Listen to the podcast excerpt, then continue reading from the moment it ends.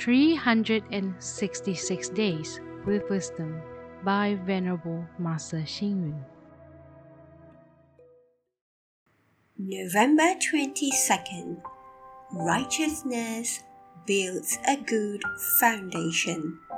A good foundation leads to the Buddha path. The Buddha path purifies the mind. A purified mind manifests the unobstructed Buddha nature within us.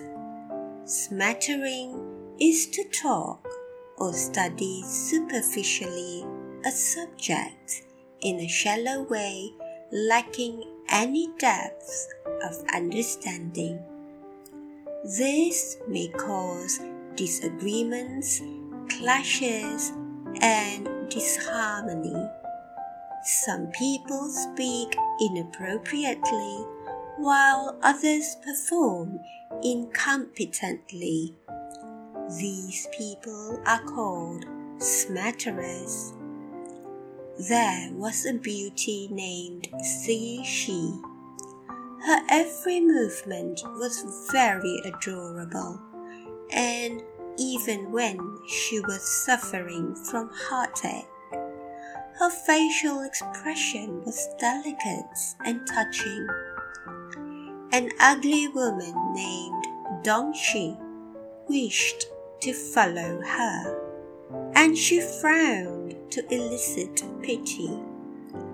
Unfortunately, she failed to get any pity from others, and her foolish act was treated as a joke. This is what we called a smatterer. Initially, we can be smattering in the learning stage.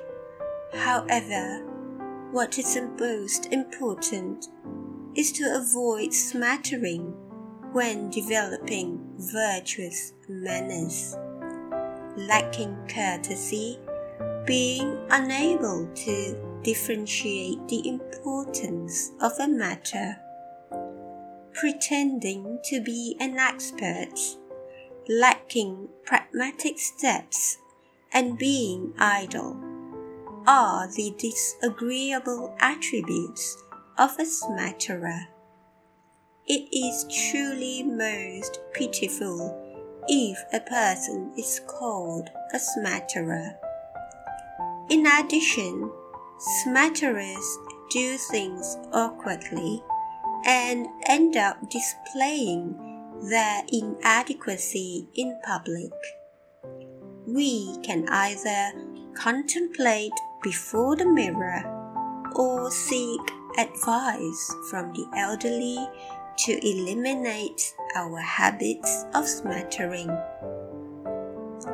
Read, reflect, and acts. There are many smatterers in our society.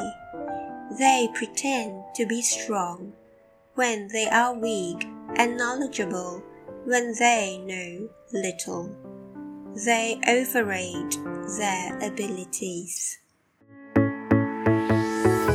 Please tune in, same time tomorrow as we meet on air.